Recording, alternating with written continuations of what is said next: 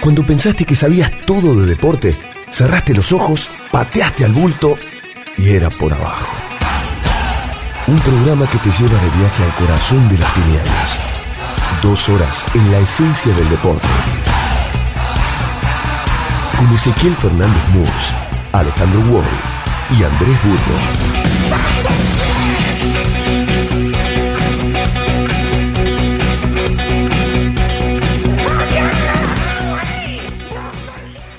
Ningún otro lema, dice el filósofo, filósofo surcoreano Byung-Chul Han, ningún otro lema domina hoy tanto el discurso público como la transparencia. La transparencia será un tema hoy en Era por Abajo. Buenas noches, buenas noches, querido Alejandro Wall. Andrés Burgo sigue de vacaciones. Sí. La transparencia aplicada a la pelota, al fútbol. Claro, vivimos en horas de un país donde se caen tantas caretas y sentimos que hay tantas caretas que restan por caerse, ¿no? Eh, alguna vez leía que persona eh, persona era- eran máscaras que usaban los actores en el teatro de la antigüedad eh, y la persona era personare para que su voz se escuchara más amplificada, ¿no? Entonces era una máscara que nos poníamos, la, eh, la, la careta, eh, la- la- eh, eh, máscara viene de persona, perdón, Claro. ¿no? Persona viene de máscara, ¿no? Entonces somos personas y, y hablamos de la transparencia, pero salimos a la calle con máscaras. Este, no podemos estar todo el tiempo transparentando exactamente todo lo que pensamos acerca de, del vecino que está haciendo algo en el subte, del vecino, pues no estaríamos peleando. Muchas veces hacemos lo políticamente correcto para una convivencia social. Bueno, ¿cómo se lleva esto al mundo del deporte? ¿Cómo se lleva al mundo del fútbol esto? Eh, piden cuentas transparentes. Eh, y yo lo hablaba con una persona, ¿no? Eh, transparencia.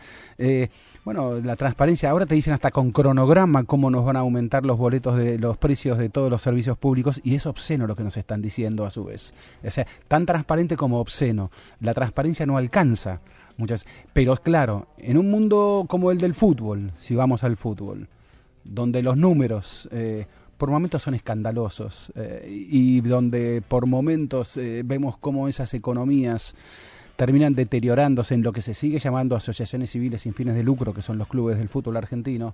eh.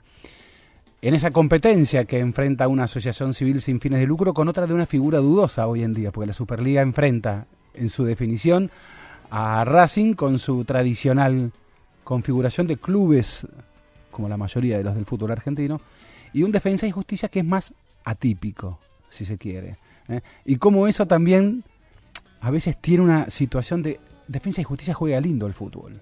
Juega lindo, tiene alguna linda intención. Entonces, ¿cómo vos llevas este, esa, esa defensa sin decir que estás defendiendo dineros raros del fútbol? Si es que esos dineros son raros o si es que la rareza de esos dineros es más rara que la de otros dineros. ¿no? A veces uno se pregunta como si hubiese dineros blancos, dineros limpios eh, en, en- en ciertos mundos. Eh, pero bueno, es un debate que el fútbol, y no solo el fútbol, eh, se da en estos días de, esta, de estos tiempos de esta Argentina donde hay elecciones en- no solo en el fútbol, sino también en el país. ¿Sabes que ¿Cómo estás, Ezequiel? Y sabes que mm, pensaba que la idea de transparencia se vincula mucho a la idea de la honestidad, ¿no? Se Sí, supone claro. que eh, uno es transparente, es honesto. Eh, y recuerdo alguna vez eh, una columna de hace ya muchos años de Martín Caparrós hablando del honestismo, ¿no? De que, eh, de que se hacía política con la idea de ser honesto. Y está muy ligado a esta idea, sobre todo en el fútbol, que los dirigentes tienen que ser honestos, ¿no? Que, eh, y claro, eso también diluye otras cuestiones, que es que cuál es el sentido de esa honestidad y cuál es la política que vos vas a aplicar, porque vos recién lo decías, bueno, se puede ser honesto eh, aumentando tarifas, ¿no? Se puede ser honesto haciendo ajustes, se puede hacer haciendo... se- incluso hay mu- mucha honestidad en, las en algunas represiones, ¿no? Este, Claro. Donde se expresa, esa es la idea, esa es la ideología, eh, y lo mismo en la transparencia, y lo pienso sin, sin dudas en, en la cuestión del fútbol. ¿De dónde vienen los dineros a veces? Eh, ¿Qué- ¿Cuáles son los proyectos? Hoy pensamos eh, en defensa y justicia y se piensa en un equipo humilde, un equipo que juega bien al fútbol. Vamos a hablar hoy con eh, el hombre que ha creado eh, e, ese equipo. Racing también juega bien el fútbol, me pongo acá un poco en defensor. Sí, sí, este, sí, claro. Y ha tenido... está bueno que el torneo, el título esté siendo definido con dos equipos que intentan algo interesante. Y, que, y este, cuyo entrenador también es representado por Cristian Bergarni. No, digamos, no es que acá. Eh, entonces, y claro, hay otros entrenadores que son representados por, por Cristian Bragarnik, entonces enseguida se dice, ah, ojo, cuidado porque tal equipo le puede llegar a entregar tal partido a defensa y justicia. Y la verdad está todo tan cruzado. Eh, Racing ha tenido, debe ser uno de los equipos con más penales a favor que, ha tenido. Este, a defensa y justicia no le han cobrado un penal en uno de los mejores partidos que jugó en el torneo frente a Boca. Eh, se discute ahora enseguida eh, quiénes son los árbitros y a Racing le ponen a Fernando Rapalini para dirigir. Rapalini fue uno de los este, árbitros eh, que eh, lo dirigió en un Racing Independiente en su momento que expulsó a Cunha y entonces los hinchas saltan diciendo nos ponen un árbitro en contra y a Defensa y Justicia le ponen a Penel y Penel es de Independiente se llenan de teorías conspirativas todo el tiempo y la verdad que lo que mm, lo que termina mandando es eh, muchas veces el juego yo soy de los de la idea de que ni todo es tan sucio, ni todo es tan limpio, que muchas veces es un equilibrio y eso no significa naturalizar los eh, desequilibrios. Pero vos preguntabas eh, acerca de los dirigentes en, en, y de esta cosa de defensa y justicia. Juega lindo y uno a veces mm, eso no, no significa no mirar de dónde viene el dinero. Si es que eh, hablando de Racing, hace poco, hablando con algunos hinchas, eh, recordaban grandes equipos de Racing. Y es eh, indudable pensar en dos grandes equipos de Racing. Uno de ellos, el de Alfio Basile, eh, que gana la Supercopa, aquel que lo tenía a Ludueña, que lo tenía a Walter Fernández, a Toti Iglesias, que también estaba Rubén Paz, Miguel Colón un equipo ofensivo, un equipo que jugaba el equipo que le gana 6 a 0 a Boca. Y luego hay otro equipo, el de Ángel Capa eh, que termina siendo subcampeón del primer título de Boca de Bianchi, que jugaba una barbaridad con la torre, con Matute Morales, que le gana un partidazo independiente, inclusive con cortes de luz, teniendo que completar. Un equipo lo armó Juan de Estéfano. Eh, el otro equipo, como presidente, ¿no? Quiero decir, el otro equipo lo arma Daniel Lalín.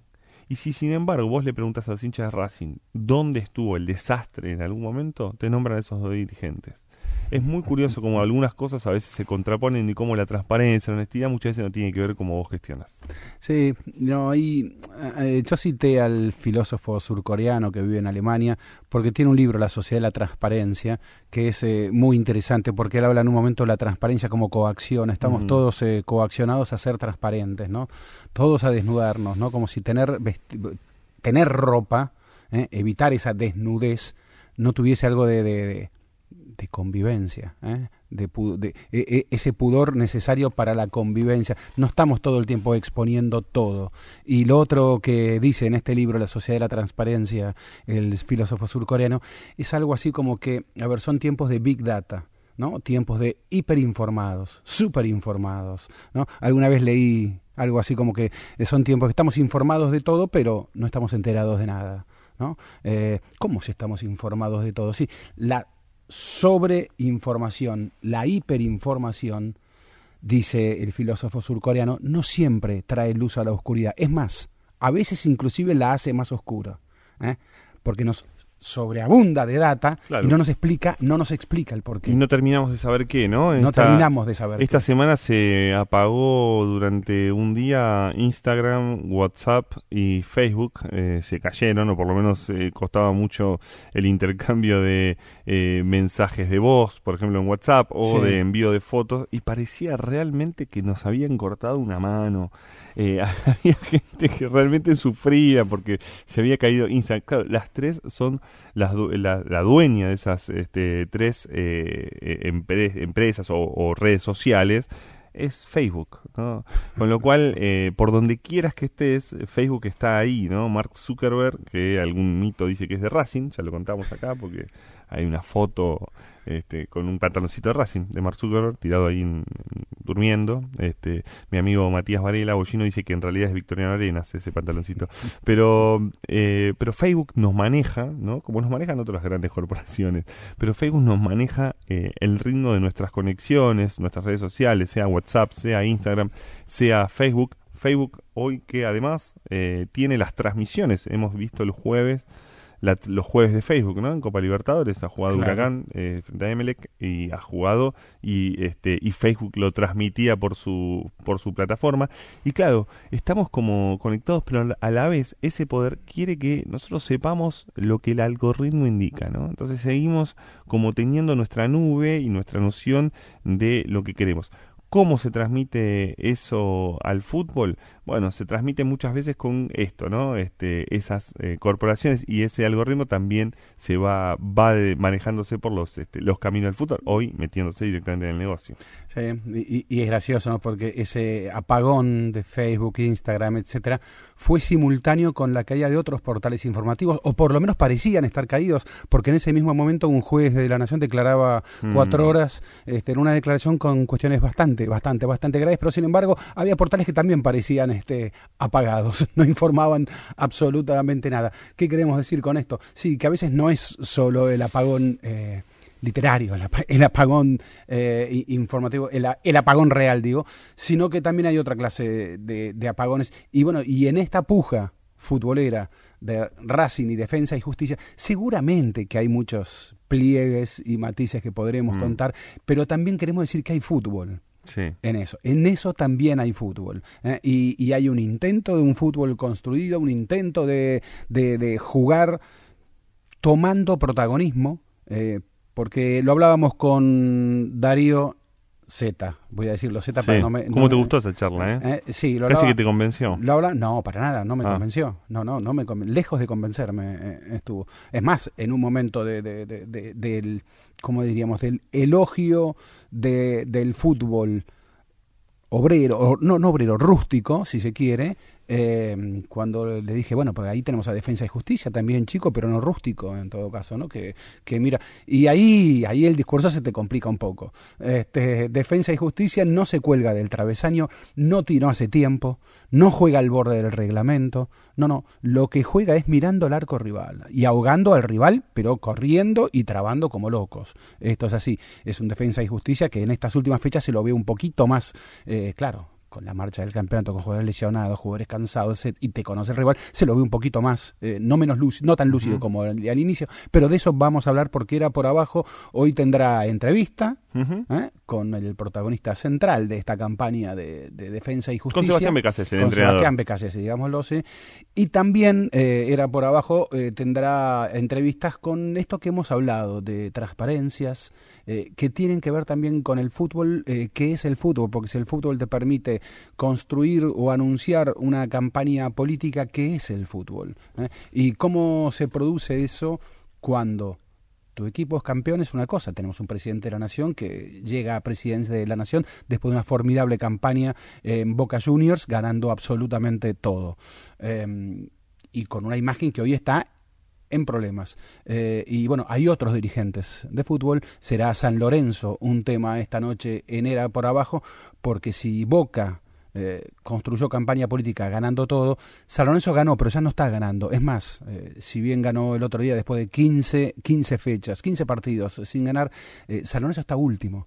Entonces, ¿cómo, cómo, cómo se compatibiliza esa, esa expresión de, de lanzarte a la política con tu equipo último. ¿no? Es, eh, nos parecen análisis interesantes para llevar en este programa de Era por Abajo en Sin Andresburgo, que dijimos está de vacaciones eh, y retomará la semana próxima.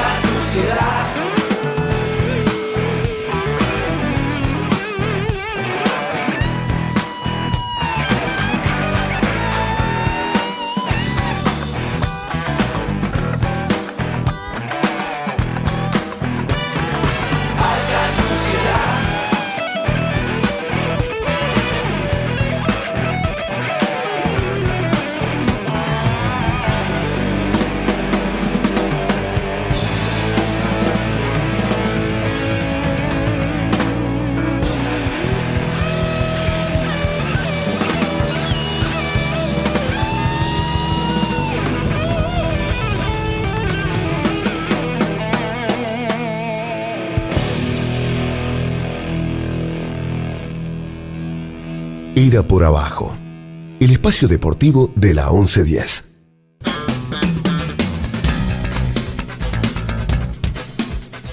Antes de meternos en eh, una entrevista que teníamos, de la que teníamos ganas eh, hace rato y que llega en un gran momento, eh, que es con Sebastián Becasese, el entrenador de Defensa y Justicia.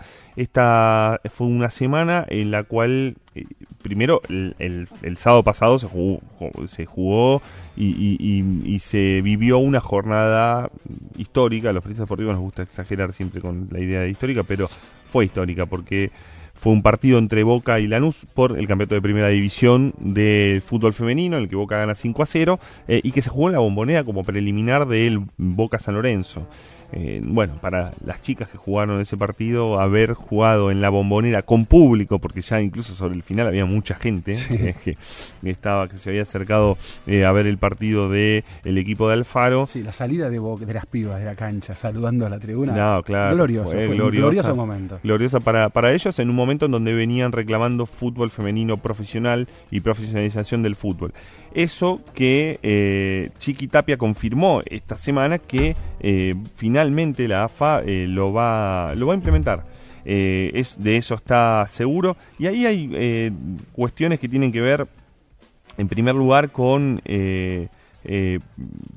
con, con la idea de que de no vender la decisión de Tapia. Tapia dice yo voy a ser el, el presidente de la igualdad de género. Eh, y esto no es una concesión de la AFA y de Tapia. Es una- un resultado de una pelea que vienen dando las mujeres dentro del fútbol desde hace mucho tiempo y que en particular se intensificó el, último tiempo a partir de la, eh, de, la demanda que impone Macarena Sánchez a Guay Urquiza por su relación laboral. Eh, ¿Qué se plantea o qué, se plantea la AFA? Todavía no, todavía falta este, conocer algunos detalles, pero son los 24 millones de pesos para repartirse en 16 equipos que están en la primera. Así es que eh, el, el campeonato de fútbol femenino se divide en zona campeonato, zona permanencia, 8 y 8, son 16 equipos en total. Pero claro, esos 24 millones, si uno toma un promedio de 8 contratos por equipo, que es la idea, eh, la verdad es que en un principio había un proyecto que planteaba 11, que sería lo lógico, ¿no? 11 jugadoras profesionales por equipo. Es feo decir estas ocho sí y vos tres no. Claro. Es feo. Exacto. No está incluso bueno para ningún grupo que va a ser algo colectivo. Claro, incluso siendo 11, ¿no? Eh, pero lo que se plantea ahí es que es que un salario eh, que es un salario similar al salario promocional de la primera C, que es de 3.200 pesos, ¿no? El salario básico de ya, digamos, eh, de, no solamente el primer contrato para la primera C es de 15.000 pesos, con lo cual los salarios rondarían. Sigue siendo un salario muy bajo para vivir del fútbol en el caso de las chicas. Ahora, no se trata solamente de qué salarios, porque ahí también está la cuestión. Es qué condiciones van a tener eh, obra social, prepaga, cómo va a ser la recuperación en caso de lesionarse, muchas de las cuestiones que hoy las jugadoras se tienen que hacer cargo, aún jugando en los, equipos más grandes, no solamente que cobran viáticos y cobran poco y no cobran salarios y no son profesionales, sino que se tienen que hacer cargo de su propia salud, del cuerpo, del cuidado físico y si, si tienen una lesión. Bueno, eso también tendría que formar parte, a la vez que tendría que formar parte, la AFA anunció que iba a conformar una comisión, es, ¿se discutió esto con las mujeres? O solamente se discutió entre la AFA y futbolistas argentinos agremiados que no tiene representación de mujeres. Eh, porque si no es eh, discutirlo nada más en, ¿no? en una mesa de hombres, discutir cómo van a ser las mujeres para eh, vivir y jugar del fútbol. Sí, y mira, es tan complejo el tema como nuevo, como nuevo, al ser algo nuevo, algo que ingresa, tiene su complejidad. mira, por ejemplo, vamos a la caverna, ejemplo. Colombia, sudamericano de San Juan, sub-17, mm. terminó segunda. Esa selección colombiana que iba siendo segunda estaba sufriendo que denuncias de acoso del entrenador del equipo, las pibas de, esa selección.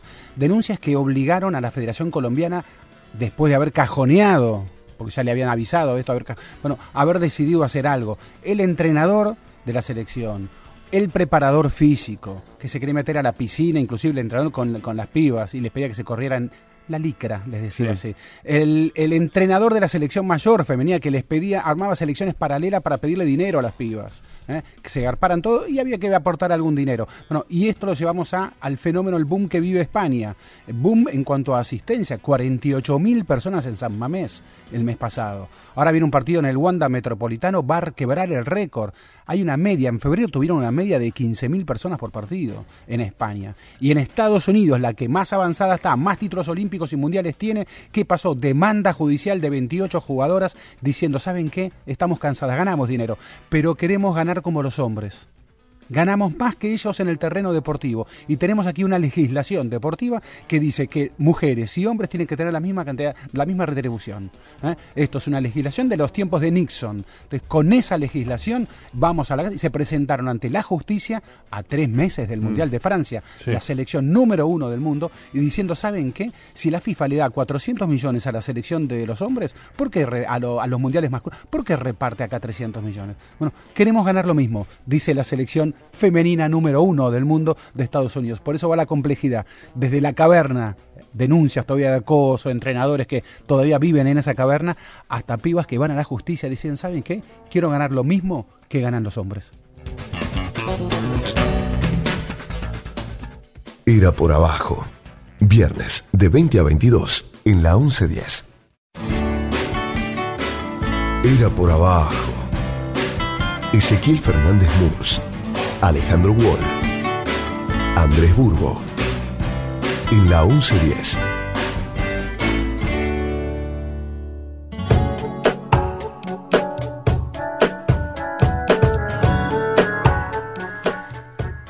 Seguimos en Era por Abajo y tenemos en estos momentos a un entrevistado que está siendo protagonista importante en la definición de la Superliga Argentina. Importante digo porque a ver, Sebastián Becasese no jugó eh, fútbol profesional, es joven para un técnico de primera división, tiene 38 años.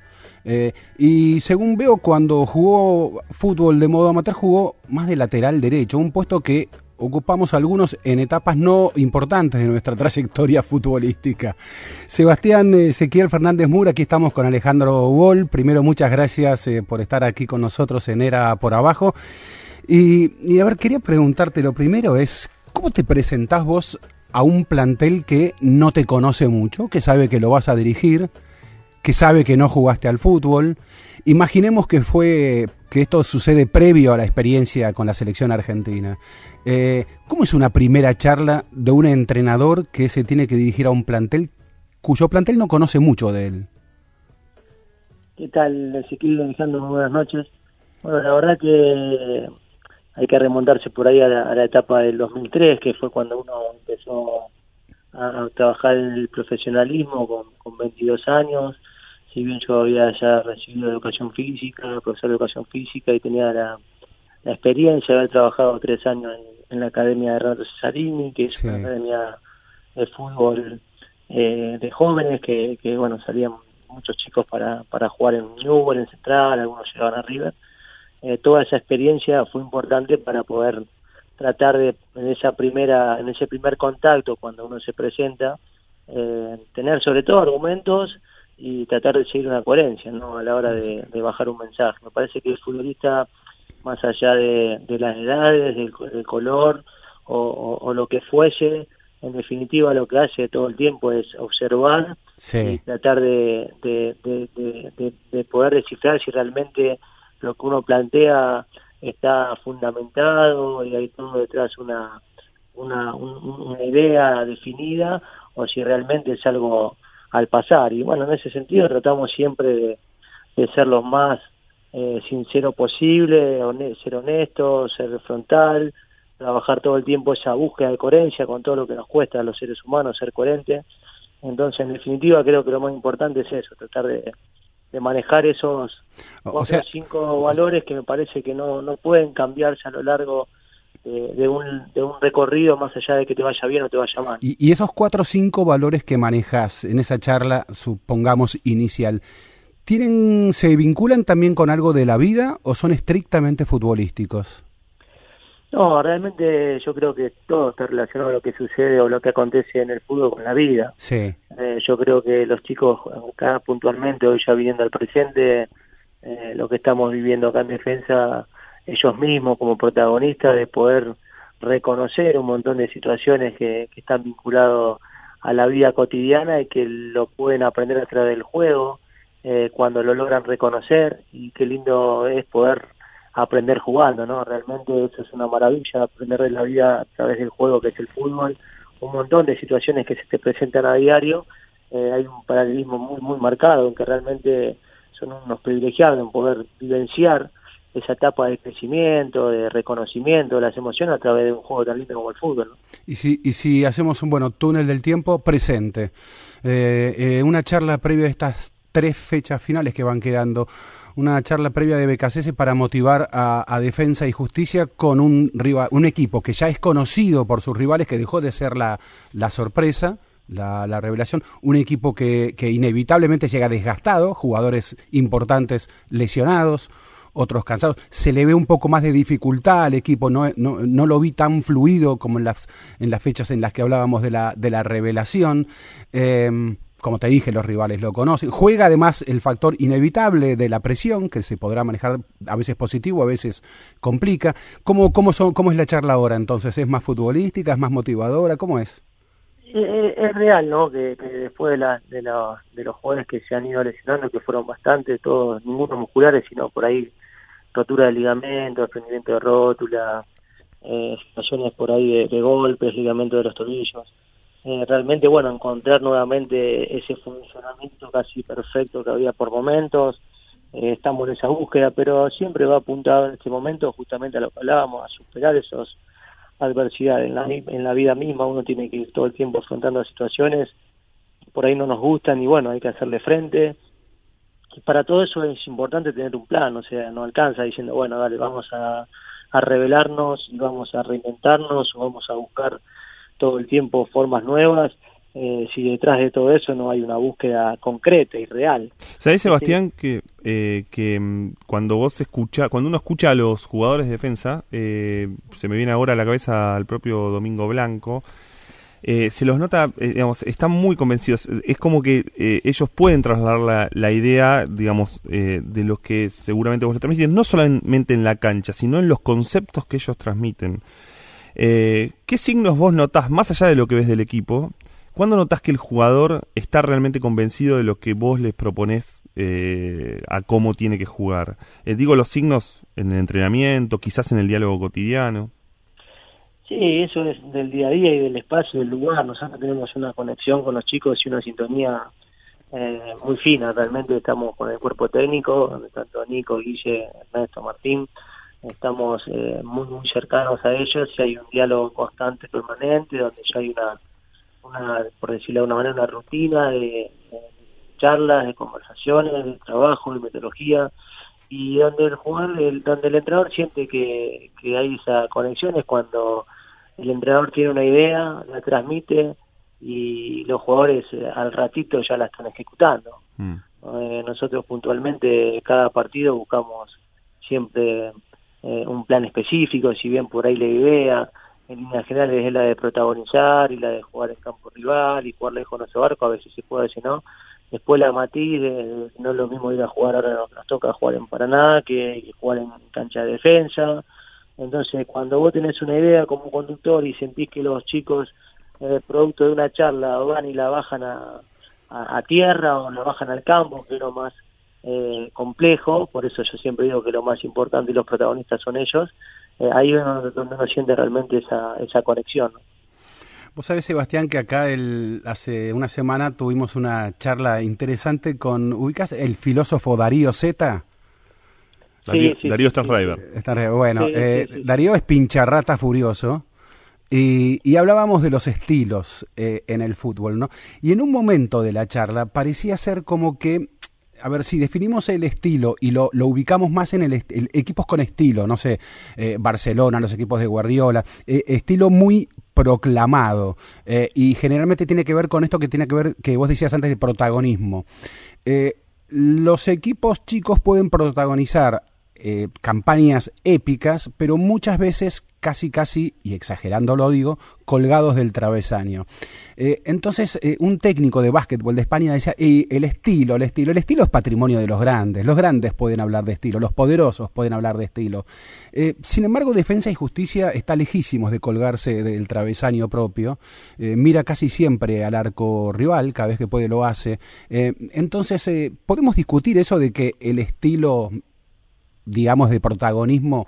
eh, Te lo da el presupuesto. ¿eh? ¿Te lo da el presupuesto? O sea, Y sí, hoy analizando esta, esta, esta campaña y también yo recuerdo por ahí, yo soy muy vinculado a Newell y recuerdo la época de Bielsa, donde también tuvo que disputar una final en cancha de Boca, y lo hizo con grandeza y con altura. sí. Eh, a mí me da la sensación, Ezequiel, que, que hay argumentos eh, que sustentan esta idea que vos decís que se puede refutar, porque hoy uno ve la cantidad de pases que da defensa correcto, es el equipo que más pases correctos dio en la liga, eh, es el equipo por ahí que más remates sacó en la liga, eh, es el equipo que menos goles le hicieron en la liga. Entonces, realmente hoy podemos pensar de que, bueno, este grupo, además del resultado, ha generado un contagio genuino, yo digo, ¿no? De, emoción de la gente vinculada al fútbol, más allá que sean de defensa o no, porque le, le gusta lo que ven de lo que hacen estos chicos. O sea, estos chicos lo que hacen es, los que se comprometen y los que no se comprometen. Estos chicos se comprometen, se abrazan a una idea, a una causa y la llevan hasta las últimas consecuencias. Entonces, realmente sí, es muy meritorio lo que hacen estos jóvenes porque hay que tener mucho valor y mucho coraje para hacerlo, ¿no? Hace poco, eh, en, esto, en estas horas, Sebastián, te vimos viralizado caminando por el mundo prácticamente, de, de- del- de cómo recorres el costado de la cancha. Sin embargo, eh, tu equipo, bueno, de Defensa y Justicia, eh, es un equipo muy paciente para buscar y, y de hecho llega a los partidos eh, en los últimos minutos. el otro día eh, le empatan cuando parecía que el partido se terminaba, Defensa encuentra otra vez el partido. Eh, ¿qué, qué, qué explicación le encontrás? ¿Es únicamente la convicción de un equipo o hay otra cosa más que se res- que resuelva y que encuentre el gol tantas veces en los últimos 10 minutos? Sí, es tener claro que nosotros sabemos que, que en esta comparativa que usted antes comentaba, ¿no? De lo que es los estilos de los equipos grandes, muchos equipos grandes también ganan al final. Si uno el Liverpool, City, Manchester, Manchester va a perder por ahí eh, United 3, 2 a 0 y te hace un gol y te da la sensación de que te, que te gana, o el Real Madrid lo mismo. Creo que el partido dura 95, 97 minutos y bueno, nosotros realmente tenemos que trabajarlo hasta el último hasta el último segundo porque la realidad también indica que nosotros sacando un eh, Colón y Talleres no pudimos ganar nunca por más de un gol de diferencia a los mm. equipos. Siempre lo hemos trabajado hasta el final. Hay un grado de paridad muy grande en el fútbol argentino, el nivel de competencia es muy parejo, donde también neutralizar y destruir es por ahí bastante eh, más sencillo, ¿no? En el sentido de todo el tiempo la fricción y, bueno, tratar de, evitar que te hagan el gol, ¿no? Eh, pero me da la sensación de que este equipo tiene cabeza, tiene convicción, como decís vos, tiene juego, eh, saben que tiene un tiempo estipulado para buscar hasta el final, que en los momentos esos límites donde a lo mejor otro equipo después de, empatar un partido se conforma con el empate, como en el caso de Tucumán, este equipo va y sigue buscando, o otro equipo a lo mejor en el momento de que recibe el impacto del segundo tiempo con Banfield del 2 a 2, después de que Banfield ha hecho un primer tiempo muy bueno, pero que el segundo tiempo nosotros éramos dominadores y claro, ni tranquilo, no, otro equipo se bajonea, este equipo sigue, entonces hay una sumatoria ¿no? de, de hechos que hacen que este equipo hasta el final sepa que tiene la posibilidad de vuelta a la historia y para eso hay que tener mucha mucha cabeza ¿no? bueno el equipo sigue y siguió a pesar de que no sé creo que tal vez el mejor primer tiempo que le vi yo fue contra Boca sobre todo por por la, el poderío del rival que estaban enfrentando al que no lo dejaron siquiera pisar el área su, eh, el área de ustedes no en, en, ese primer tiempo tremendo pero claro eh, si alargamos el primer tiempo unos minutos ese inicio del segundo tiempo con el gol de Tevez em, Boca 1 a 0 y, y un penal muy evidente no cobrado a, defensa, es como que, mundo de lo injusto que suele ser muchas veces el fútbol, ¿no? En esa demostración que hicieron. Ahora van a definir, están definiendo el campeonato con un poderoso, con Racing, con el que inclusive se tienen que enfrentar en la fecha final. Eh, ¿Temes a factores extrafutbolísticos? A veces los, eh, los jugadores charlan estas cosas en el vestuario. ¿Cómo es eso? No, la verdad que sí, nosotros hemos, atravesado en esta etapa también parte del aprendizaje, la, las grandes injusticias que tiene la vida y como hablamos que el fútbol es parte de la vida, también acontecen. A veces favorecen y a veces perjudican. La sensación que nos tocó vivir con, con Junior para nosotros fue, muy dolorosa porque realmente que te arranquen una, una clasificación como esa no fue no fue sencillo, pero bueno, el equipo a los tres días tuvo que ir a jugar con Vélez y, y mostró que realmente estaba entero y que había asimilado esa injusticia. La segunda gran injusticia que nos tocó atravesar en relación producto de este fallo fue porque realmente jugamos de que estamos acá el mejor partido, no fueron 45 minutos como dicen, fueron 90 porque mm. realmente eh, Boca el segundo tiempo tampoco pisó el área. fue un partidazo. El gol, de Carlos fue afuera del área y la segunda acción de Carlos también remata fuera del área. Eh, y el segundo tiempo nosotros metimos mucha gente en el área, mucha gente, tal vez no tuvimos lo mejor la claridad del primer tiempo, pero sí tuvimos un dominio total. Eh, pero bueno, el juego es esto también. Hay que aceptar que hay fallos arbitrales, aunque cuesten, pero yo no creo en las malas intenciones. Sí creo a lo mejor que no, se está atravesando un gran momento en el arbitraje, aunque siempre cuando me tocaba eh, esperar una terna arbitral cuando estaba en Chile, en Ecuador o en Perú, quería que sean argentinos, porque para mí el arbitraje argentino insisto, si Vera no está atravesando su mejor momento, siempre da algo de, confianza, ¿no? Con el manejo del partido, en todo lo que tiene que ver con, el desarrollo. Pero bueno, yo lo he hablado mucho con los árbitros cuando terminan los partidos, generalmente me tomo un tiempo para conversar con ellos. Eh, puntualmente el día de Boca con, con Fernando estuvimos charlando mucho, yo le explicaba lo que había sentido, ¿no? Que realmente había sentido de que sí, que no, que ese fallo eh, había cambiado el trámite o podría haber cambiado lo que fue el resultado, no el trámite. Eh, pero bueno, a veces yo le explicaba que el tema también de la sensibilidad con el espacio y con el lugar, de lo que va generando el equipo mismo. Eh, y la verdad que también lo hablaba el otro día con, Fernando Rapalini, la función que no hacen con, con, con Bingo, que se va solo al gol, me da sus motivos.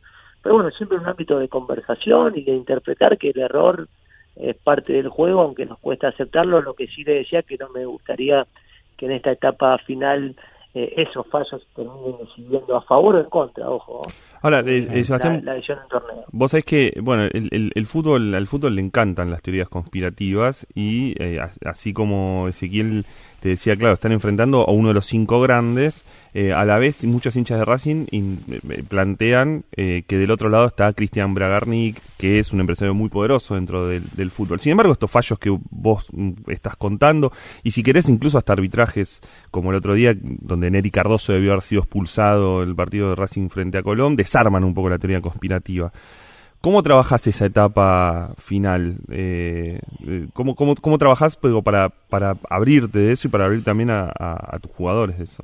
Sí, básicamente trabajando el tema de, mencionar de que bueno que hay cosas que uno no va a manejar que tienen que ver con imponderables, ¿no? Que realmente los fallos arbitrales, las decisiones mm. son parte del juego y uno no puede interferir, uno puede enojarse, eh, pero realmente ya no, no, no puede volver atrás. Entonces, la idea en esa circunstancia es justamente mostrar la madurez que mostraron estos chicos. En el tiempo consumo nosotros entramos al vestuario y felicitamos a los jugadores porque habían hecho lo que le habíamos pedido. Nosotros le habíamos pedido que queríamos hacer tres goles en un tiempo. Los hicieron y bueno, uno se lo, se lo arrancaron. Que solamente le faltaba uno porque nosotros habíamos pedido cuatro goles y que ese ese partido lo grabaran y que el día de mañana se lo mostraran a sus hijos. Porque realmente lo que estaban haciendo era algo gigantesco y, que, de ninguna manera cometieron el error de, ser expulsados o, entrar en, cosas que no tienen que ver con el juego. Ese, ese grupo mostró una madurez y una grandeza para, para saber que te están quitando algo que te corresponde, pero nunca pegar una patada, ganando 3 a 0 nunca hizo tiempo, donde sabía que clasificaba. Entonces hay un montón de, de valores que volvemos a ese término de, este grupo que lo, nos transforman en un equipo muy puro, muy femenino. El otro día mismo lesionado le tuve que decir, bueno, mismo, sentarte en el suelo si no puedes salir. Él quería salir corriendo, o sea, en un momento que el equipo iba ganando. Entonces yo digo que todas esas cosas que son las que hablo con los árbitros y hablaba de la sensibilidad, ¿no? Del valor que este grupo tiene, porque realmente este grupo siempre prioriza eso, el jugar, el protagonizar, el arreglar, cuando le toca defender, como le tocó con momentos con Río, con Independiente, con Vélez o con Manfred, también lo sabe hacer muy bien. Entonces es un grupo que se va adaptando a las necesidades de las circunstancias que lo va llevando el juego. Y la verdad que esa forma de, trabajar en la injusticia no queda otra más que, bueno, haciéndolo desde la palabra e interpretando con la acción y después remarcándole esas cosas, ¿no? Porque yo le, me fui bien claro, el único que puede llegar a generar algo desde afuera es el conductor, porque si expulsan al conductor, de última no, no, no sucede nada, pero por algún lado, toda esa emoción y toda esa sensación de bronca debe salir. Es mejor que salgan por los de afuera y no por los que participan. Entonces, realmente hay una, hay una combinación muy linda con el grupo. ¿no? Sebastián, ¿existe el partido perfecto? Cuando vos buscas, cuando trabajás en la semana, cuando lo pensás, eh, eh, buscas eh, la perfección, sabes que, bueno, obviamente después hay un montón de cosas y de condiciones y de condicionamientos que se van a dar, ¿no? Pero ¿existe eso? Uno, cuando está en el momento, hay partidos que da la sensación de que son son maravillosos, como hablamos puntualmente el de Boca o el de o el de Junior, pero después la, la realidad es que cuando uno va al juego y empieza a analizarlo y se empieza a, a desmenuzar, uno ve que la cantidad de decisiones que se pueden tomar eh, positivamente y que no se tomaron hace pensar de que el fútbol nunca uno va a encontrar que todo sea perfecto, porque hay un montón de situaciones y de circunstancias que a lo mejor la jugada requería otro tipo de situación. Pero está bueno aspirar a eso, aunque sabemos que nunca lo alcancemos, es una manera de transitar esa búsqueda de mejora, de progreso, y la verdad que bueno, en ese camino está está bueno trazarlo aún sabiendo ya de que, por sí eso tal vez nunca llegue, ¿no? Eh, Sebastián, tal vez me equivoque, vos me corregirás, eh, tal vez estás atravesando eh, la etapa de mayor exposición mediática en términos de protagonista central de, la noticia, sobre todo porque aparte dirigís un equipo con jugadores que estamos conociendo muchos recién ahora. Em, en cambio, a vos te conocíamos de antes. Eh, sobre todo la selección te dio visibilidad también, pero estás como protagonista central. A su vez, sos un tipo muy tierra a tierra, este, muy normal, digamos, eh, poco casetero eh, para lo que es el conocemos del, del ambiente del fútbol. ¿Cómo estás llevando esta etapa de tanta exposición, de tanto protagonismo? ¿Tu amigo Kurt Lutman, por ejemplo, te aconseja algo? Eh, Kurt es un amigo de la vida, como los chicos del luchador, realmente ahí tenemos muchas raíces, eh, mis hermanos, mi, familia, trato de arraigarme a, las cosas cotidianas y simples que, que son las que realmente te marcan, como bien mencionas vos, lo que realmente uno es, o sea, uno no se deja llevar por todo lo, el exceso a lo mejor de lejos que no en este momento, como tampoco el exceso de la crítica cuando las cosas no salen, aunque afecta. Eh, uno trata de, saber realmente cómo empezó todo y cómo, cómo transitamos esto. Yo lo hago de manera recluida con, con, con mi entorno afectivo, realmente no, no, no, no, no busco la exposición, no es mi prioridad, creo mucho en lo colectivo, creo mucho en lo conjunto, creo mucho en, en cambiar ciertas eh, ciertos paradigmas que están instalados en que siempre está la figura y la figura y la figura, me da la sensación de que lo bueno de este defensa es que se habla mucho de su colectivo, de su conjunto, y también hay grandes futbolistas dentro de ese colectivo que permitan que brillen, pero realmente nosotros tratamos de centrarnos en ese valor fundamental, que es el valor colectivo, y, bueno, el entrenador no puede estar ajeno a eso, yo en poner y valoro mucho a la gente que trabaja, que trabaja con, conmigo, porque realmente es muy importante definir que solo realmente no se puede llegar a ningún lado, y eso hay que trabajarlo día a día, ¿no? Sí, eh, eh, se dice mucho que a veces, bueno, en, tono exagerado, vamos a exagerarlo, ¿no? Y a caricaturizarlo, pero que el ser entrenador es el peor oficio del mundo, ¿no? Hemos visto también como los entrenadores han volado en la, en la Superliga. ¿Vos qué disfrutas de, dirigir, en este caso a Defensa y Justicia, pero qué, qué disfrutas de dirigir a un equipo? Yo disfruto mucho cuando sale preparar el plan, es una adrenalina muy linda de todo ver, bueno, qué vamos a hacer, qué creemos que puede llegar a pasar, eh, cuando eso pasa me pone muy feliz, cuando no pasa me, enoja eh, y me invita a seguir buscando formas. Eh, pero bueno, disfruto mucho del crecimiento y del progreso de los chicos y sobre todo de su comportamiento.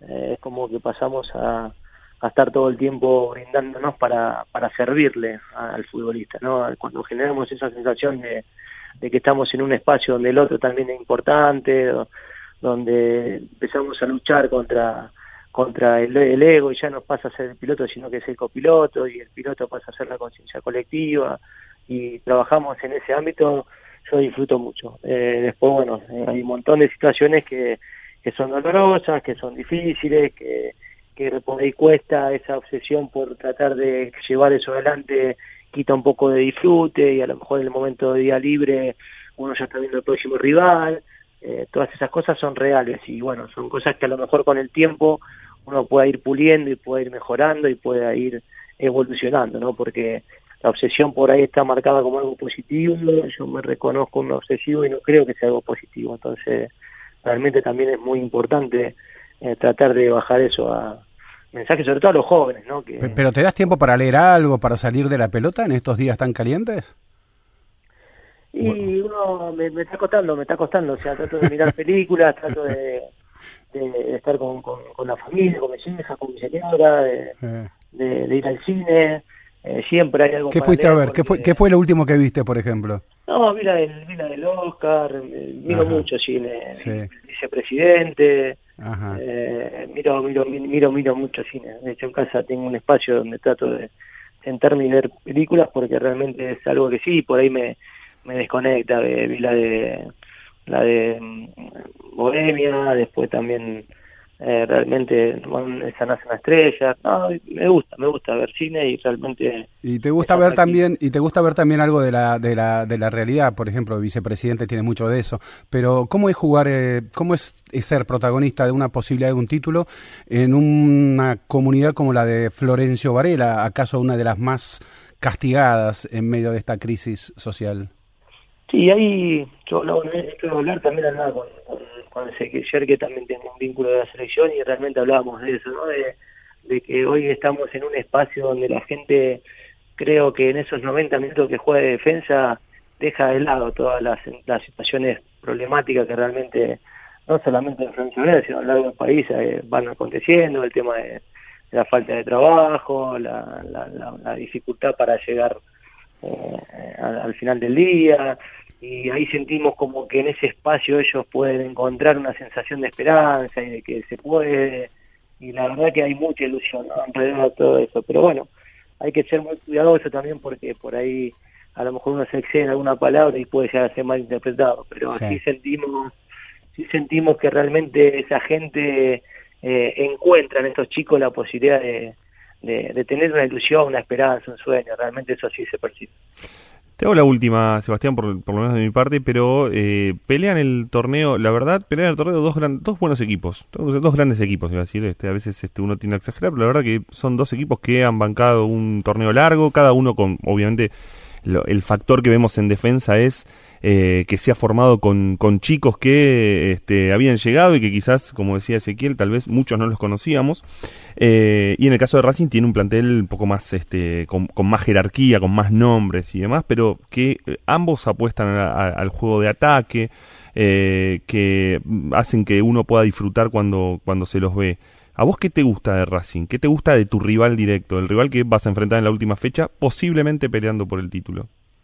No, bueno, Racing ha sido un rival muy, muy, sobre todo muy em, regular, ¿no? A lo largo de toda la competencia, donde he tenido la posibilidad de entrenar a Marcelo Díaz, Eugenio Mena, a Gabriel Arias, de la calidad de, de, las personas que son y también de los futbolistas que son.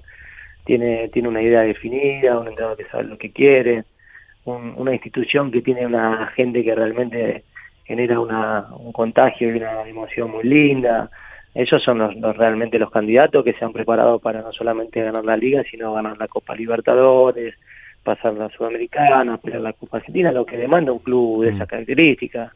Es un equipo muy bien conformado y muy bien diseñado, donde me parece que en los últimos tiempos eh, ha logrado posicionarse en una cierta regularidad institucional, con Blanco, con Tito, realmente es un club, un club hoy me parece modelo, ¿no? En ese sentido. Pero bueno, nosotros con nuestra humildad y tratando de lo que vos mencionabas anteriormente de Cristian, la realidad es que en la estadística nosotros no es solo penal en 22 juegos, sino el equipo que más ataca, o sea, pensar en esas cosas, después uno va al papel y ahí encuentra realmente rápido eh, cómo puedes activar ciertas eh, cosas infundadas, ¿no? que no tienen nada que ver.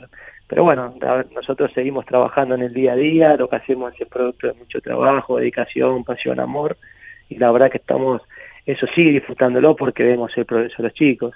Y con respecto a Kurt, que me preguntaste y me quedó pendiente, sí, hablo, hablo mucho, ¿no? La verdad que con puntualmente hablaba con él el partido anterior a Boca, donde veníamos de una eliminación y, a veces un entrenador llega a una situación de donde se, se entrampa y, necesita encontrar de gente ajena a, a, su cuerpo técnico, que no esté tan ligado a esto, otra otro aire nuevo y frescura, ¿no? Y con él hablábamos de la importancia que le daba al momento de que ya se habían conseguido cosas que eran muy pero muy importantes que valen mucho más que un campeonato y hablábamos de la importancia de jugar y de ahí salió una idea el otro día de venir y hacer un entrenamiento todo lúdico, hicimos un montón de juegos y bueno, mal no salió porque realmente más allá del resultado fue el equipo, fue el partido que más jugamos y donde más disfrutamos, me parece. ¿no? Mira vos, Sebastián Becasese, te agradecemos muchísimo esta conversación y como dijo el colega Ariel se nos ido alguna vez en Olé y no hace mucho, unas semanas, eh, Defensa y Justicia de alguna manera ya ganó. Eh, coincidimos con esa apreciación y mucha suerte. ¿eh? Bueno, muchísimas gracias, un placer, que estén muy bien. Gracias, hasta luego. Era por abajo el programa deportivo de los viernes en la 1110. Era por abajo. Todo sobre el deporte local, nacional e internacional. En la radio de tu ciudad.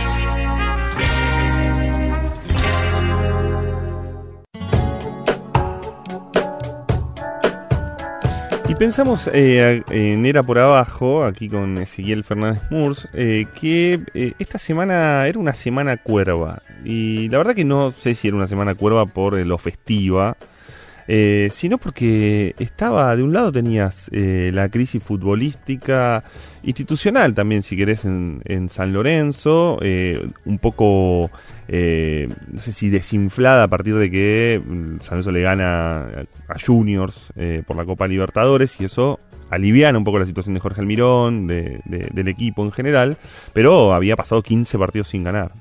Y por el otro lado, eh, tenías en la tapa de los diarios, pero ya en las secciones políticas, a eh, Tinelli reuniéndose con este, eh, en, la especulación de si es, candidato o no, y Tinelli es el vicepresidente de San Lorenzo, nada menos, y su presidente, Matías Lamens, además ya abrió públicamente que eh, tiene aspiraciones políticas. Así que queríamos como abordar el tema San Lorenzo en términos generales, y se nos ocurrió que Marcelo Leiras, que es director del Departamento de Ciencias Sociales y de la Maestría en Administración y Políticas Públicas de la Universidad de San, Andrés, que es investigador independiente del CONICET, licenciado en Sociología por la, por la UBA, eh, y que, bueno, hemos, este, además, eh, cada tanto leemos algunos de sus análisis este, en redes sociales, en otras publicaciones, eh, y queríamos, que pensábamos que Marcelo también nos podía ayudar a pensar a San Lorenzo, desde su costado de hincha también,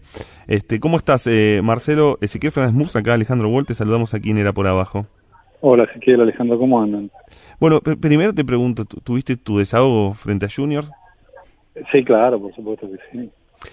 Eh, ¿Cómo se puede pensar hoy este, a un San Lorenzo que hasta hace unos hasta hace unos años, este, cinco años, vivía la el, reverdecer por eh, ganar Copa Libertadores, por preparar la vuelta eh, a Boedo, eh, por este bueno tener una, una calma institucional que anteriormente no la tenía. Y te lo preguntamos también porque vos trabajaste en lo que se llamó CASLA Transparente, que era una plataforma de datos abiertos y demás. ¿Cuál es la evaluación y la conclusión de ese trabajo para llegar a este momento en donde, bueno, están discutidos los números, están discutiendo la, cuestión futbolística, a veces se discute una gestión que era muy elogiada? Bueno, a mí no me, no me parece que la situación sea eh, crítica. Sí, eh, hubo un, periodo muy extenso en que el equipo no ganó y eso siempre eh, genera inquietud pero me parece que San Lorenzo tiene un técnico de jerarquía y un plantel que se está recomponiendo, ¿no? Eh, hizo una inversión muy significativa para ganar el campeonato en 2013 y luego la Copa en 2014. Desde entonces hubo alguna renovación en el plantel, con contrataciones también de jerarquía, las compras más recientes todavía no, han terminado de adaptarse, eh, pero a mí no, no me sorprendería que después de superar esta etapa difícil, el el equipo Levante, ¿no? Me parece que Almirón es un técnico muy muy inteligente y la contratación de ese técnico que además inteligente es muy caro indica también que bueno que hay un club comprometido en sostenerse en los primeros planos, ¿no? Eh, y en cuanto a, la, al, al, tema de eh, la transparencia y demás, ¿cómo, cómo qué, evaluación? También creo que estuvo Natalia Bolosín, ¿no? Eh, fue asesora. Sí, Natalia es en realidad quien quien hizo buena parte del, diseño, de, la política de transparencia del club, eh, y yo colaboré también con, con algunas ideas, en, sobre todo, este, bueno, recomendando algunas revisiones del, del sitio web, ¿no? Eh, me, parece que la, la decisión de, de mostrar eh, algunos números del club es indicativa de cómo de cómo ha elegido manejarse San Lorenzo, ¿no? Este, siempre las políticas de transparencia y los portales de transparencia tienen la limitación que su utilidad depende de la demanda de información, ¿no? Yo no sé si esos datos que, publicamos le interesan a mucha gente, pero, pero sí es importante que estén disponibles para aquellos que están interesados, en particular la gente que hace política dentro de San Lorenzo, ¿verdad? Es importante que tanto el oficialismo como la oposición esté al tanto de, de cuál es la situación patrimonial eh, del club y me parece que desde ese punto de vista el portal es muy útil. Eh, Marcelo, eh, también me interesa, a ver, después puedo volver al, o no, vamos al portal de vuelta ahora, porque desde sectores más de la oposición eh, hacen algunos cuestionamientos a pasivos eh, que se conocen tardíamente, eh, a, situaciones que, que, inclusive hablan de porcentaje de transferencia de jugadores.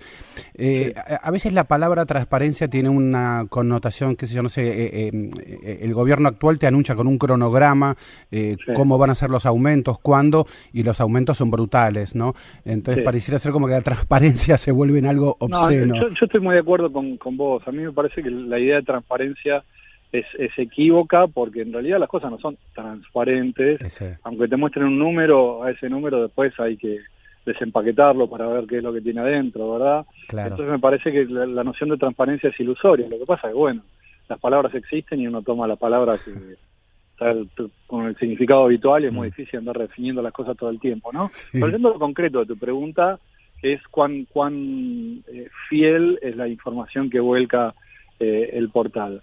Eh, el portal tiene la información de la que dispone, agregada, de la que dispone la tesorería del club, ¿no?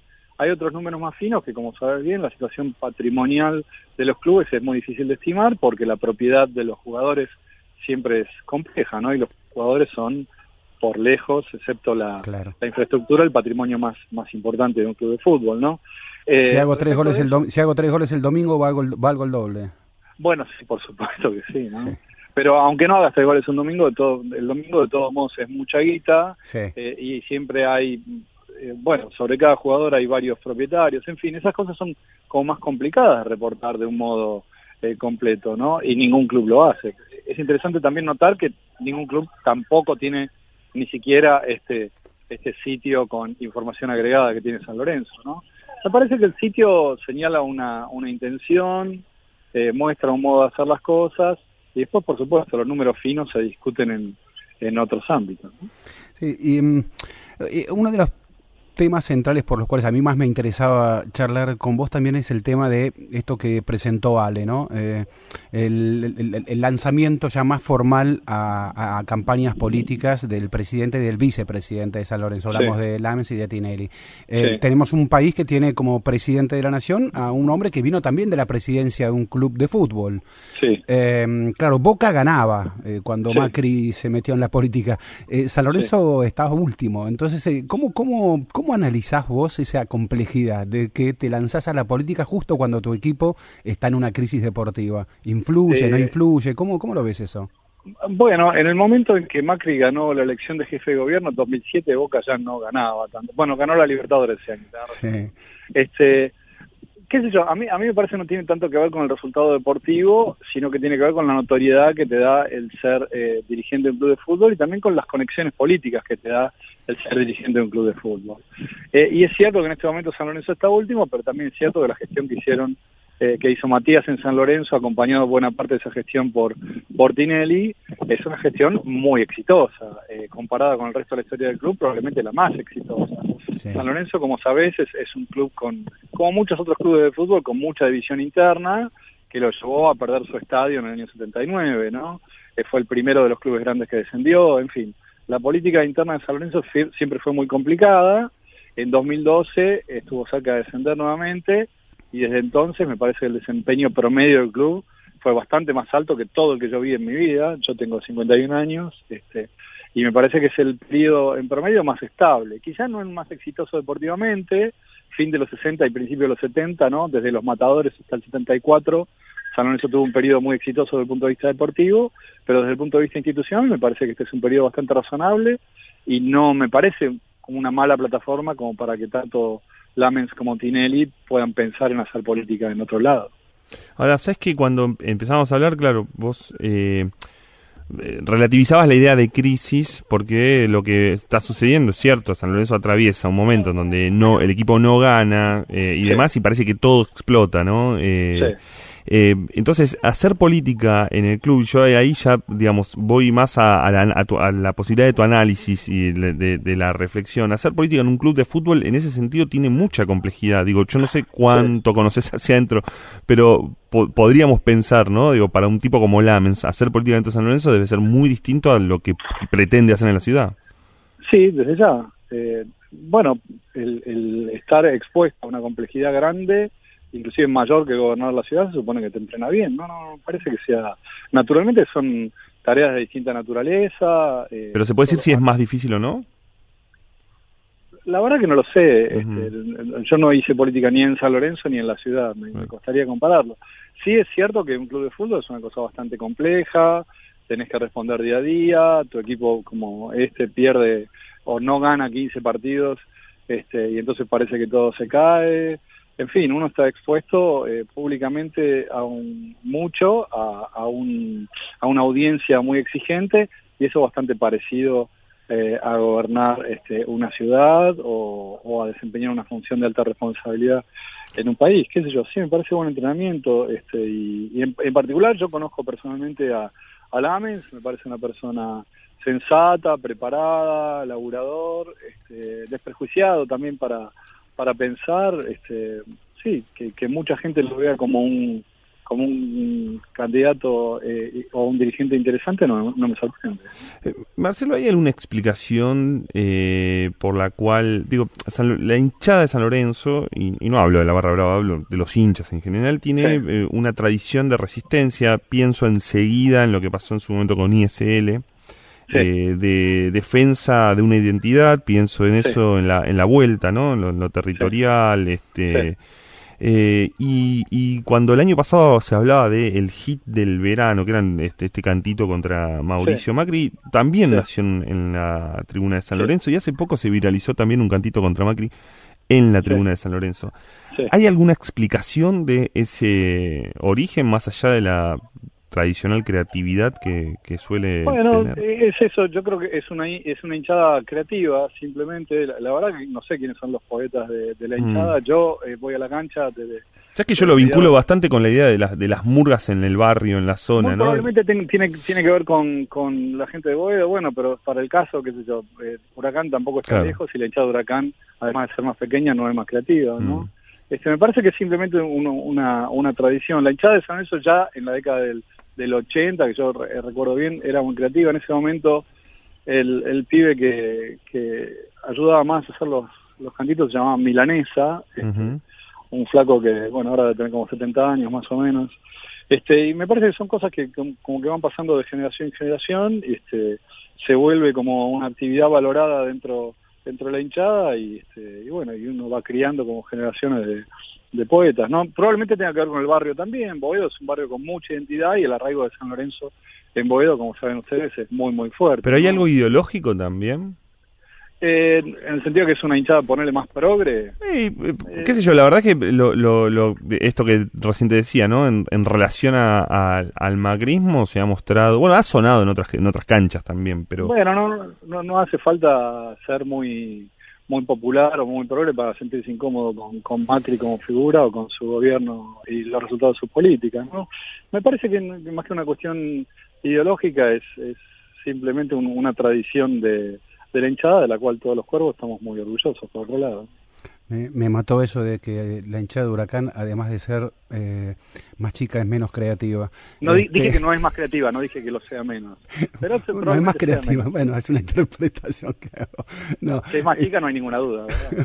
no, ahora me, dejaste picando para esta la pelota para esta pregunta que te hago, que creo que tal vez sea la última, que tiene que ver con, a ver, eh, esto que este análisis que hiciste eh, así muy superficial de lo, de lo del gobierno de Macri. Eh, Macri eh, decía inclusive que eh, Boca lo había entrenado como nada para llegar a para ser presidente de la nación, como que no había atravesado cuestión más desafío más difícil que haber sido presidente de Boca, como que lo demás era cosa menor más o menos, ¿no? Bueno, a los resultados nos, nos remitimos, ya esa frase todo el mundo se da cuenta que era una, una tontera, la verdad, que era una tontera, que más compleja la política que, que el fútbol, donde a veces todo puede reducirse a si la pelota entra o no entra. Em, eh, esto, ¿cómo lo ves si te lo proyecto a Tinelli? Eh, bueno, me Tinelli se viene preparando, viene pensando en temas de análisis político, me consta, hace dos años, ¿no? Eh, asesorado por, por un colega y amigo mío. Este, de modo tal que más allá de su experiencia como dirigente de San Lorenzo, y te diría más como empresario, que también es bastante compleja, ha hecho un ejercicio de reflexión política. Si eso es suficiente para para ser candidato o no. En fin, llegar a candidato para las personas con mucha notoriedad es relativamente fácil, ¿no? Sí.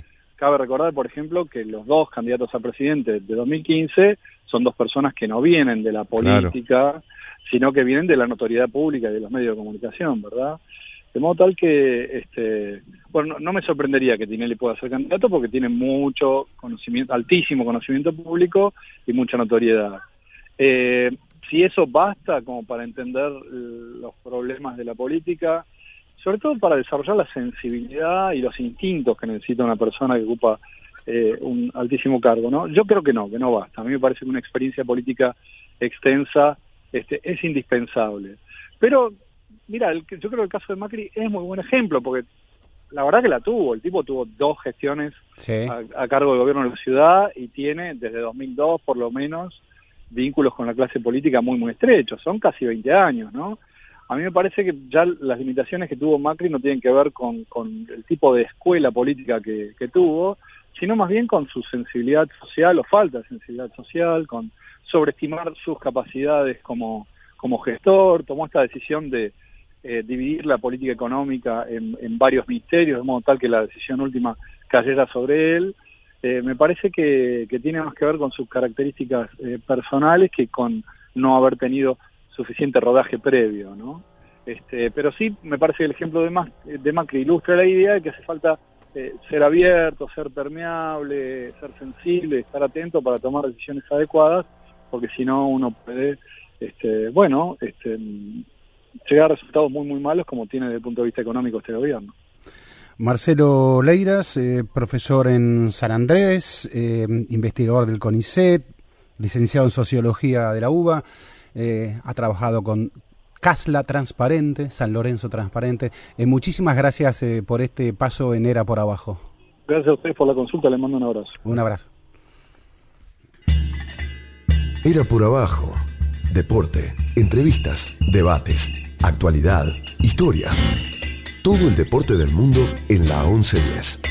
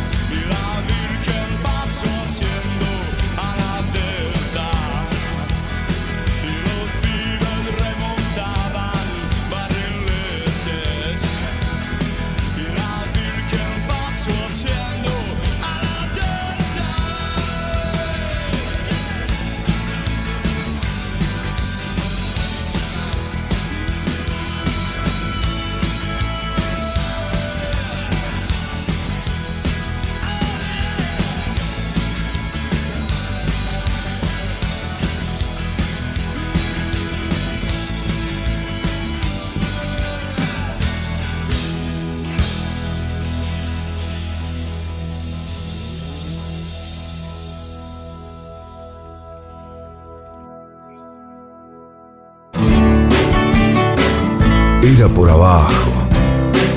Ezequiel Fernández Murs, Alejandro Wall, Andrés Burgo. En la 1110.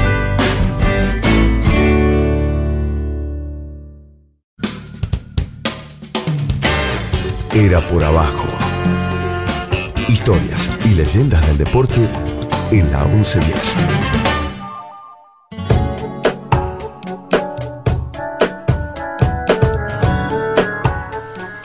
Retomamos en Era por Abajo y seguimos con entrevistas. Eh, estamos comunicados con César Francis, dirigente opositor de San Lorenzo.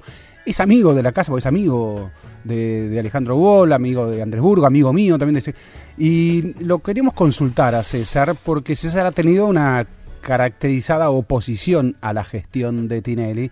Y hoy en Era por Abajo, estimado César, estamos eh, analizando un poco cómo es esta complejidad de em, lanzarte más formalmente a la política cuando tu equipo eh, pasó la mejor primavera y, está exactamente último en la tabla de posiciones, sumó 15 partidos sin ganar, eh, serie negra rota hace apenas dos días. Em, ¿cómo, ¿Cómo se analiza esa complejidad desde tu lado de, a ver, vos sos eh, un hombre que ha tenido rol también en cuestiones políticas, que sos cuervo de toda la vida, dirigente opositor en San Lorenzo, es decir, desde todo ese lugar, desde ese combo que vos eh, ¿qué es este San Lorenzo hoy? Último y con Tinelli y Lamens eh, anunciando formalmente que se lanzan a la política. Bueno, un placer hablar con, con ustedes. Eh, gracias por la amistad que, que, mencionaron, que, que, me brindan en la vida. Y yendo al tema de, de, San Lorenzo en particular, cuando yo soy dirigente de San Lorenzo y directivo de San Lorenzo desde el 2012, eh, aquí debo ser un tanto autorreferencial. Me involucré, ustedes conocen mi trayectoria, sabían que siempre me dediqué a la defensa de los clubes como asociaciones civiles sin fines de lucro, la oposición a los clubes empresas, los clubes, la transformación de los clubes en sociedades anónimas deportivas y en aras de este posicionamiento ideológico y de esta convicción, ayudando a muchos clubes que están transitando un camino delicado de tratar de darles una mano ad honorem desde lo legal, desde lo jurídico, desde lo político. Y en el 2012 San Lorenzo estaba en una coyuntura eh, más preocupante que la actual, y fue cuando entendí que eh, debía involucrarme en el mundo de San Lorenzo político, en el mundo dirigencial, porque San Lorenzo es mi mejor amigo. Eh, a lo largo de mis 53 años flamantes, eh, si tengo que decir quién fue mi mejor amigo a lo largo de estos 53 años, fue, fue San Lorenzo. Eh, y sentía que debía hacer algo por San Lorenzo, que no podía seguir preservándome, involucrarme en el, en el mundillo dirigencial, en el mundo dirigencial, eh, así que eh, mi motivación como dirigente nació de una situación crítica más grave que la, que, la actual. Eh, después cuando uno es directivo de un club y cuando uno es un dirigente político, tiene que asumir las responsabilidades más allá de la coyuntura y del escenario. Obviamente que a todos nos gusta ser directivos o dirigentes en épocas de vacas gordas, porque administrar con la abundancia es mucho más fácil que administrar desde la pobreza pero cuando sos directivo no podés preservarte, decir, este no es un buen momento para estar involucrado, este no es un buen momento para asumir una responsabilidad. Uno debe asumir la responsabilidad en el contexto que, le toca. Y en lo personal, eh, si San Lorenzo está, como veníamos advirtiendo desde hace varios años, y vengo advirtiendo desde hace varios años que estaba transitando un camino poco feliz en lo institucional, en lo económico, eh, eh, en lo deportivo, futbolístico, la verdad que eh, asumo con gratamente este, este desafío de involucrarme y de presentarme a candidato a presidente para las elecciones que se van a realizar este año, porque entiendo que podemos y puedo darle una propuesta superadora al modelo de gestión de la Tinelli. ¿Y qué el oficialismo tenés una alguna información de cómo se presentaría? Si Lames y Tinelli están en la política.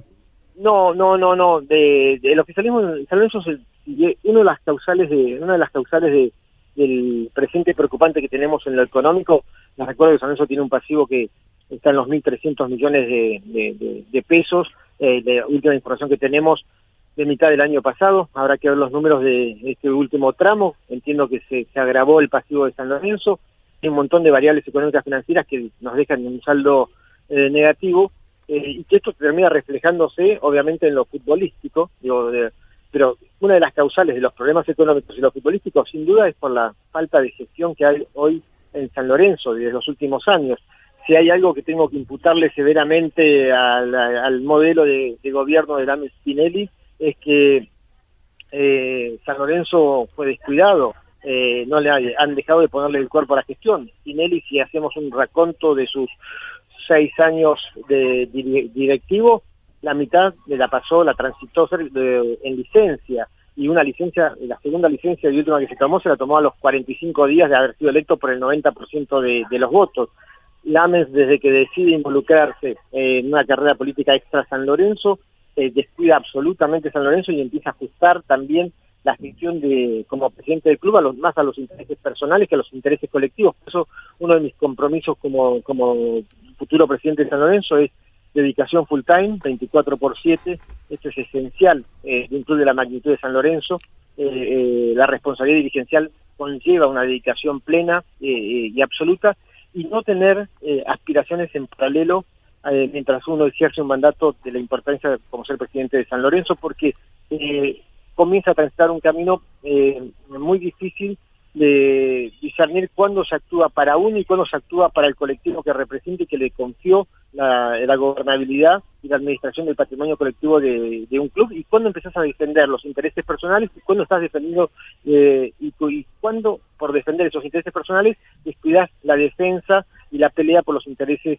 de, tu entidad, ¿no? Ahora, César, eso, eso tiene, tiene dos aristas. Primero, el 24 por 7 uno lo tiende a pensar, vos lo sabés muy bien, porque incluso en su momento se ha discutido hasta con la cuestión patrimonial y demás, que obliga que un dirigente, bueno, no, no tenga un nivel económico para gobernar y para estar este al frente de un club que este digamos no lo tiene cualquier este trabajador digamos que tiene que eso por un lado.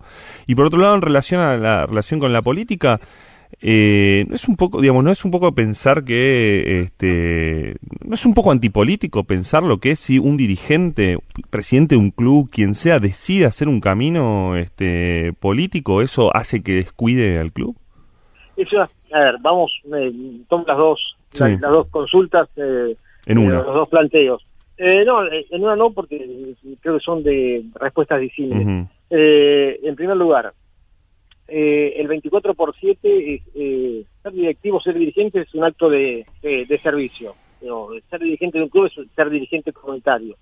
después tendremos que, algunos discutirán si tiene que ser rentado o no tiene que ser rentado, pero digamos que en el formato de asociación sin fines de lucro, y como entendemos a los clubes eh, en la Argentina, eh, a hoy lo de ser directivo es un cargo ad honorem, es un acto de servicio, eh, de servicio a la comunidad en general y desde tu club y, al colectivo que representas en tu propio club.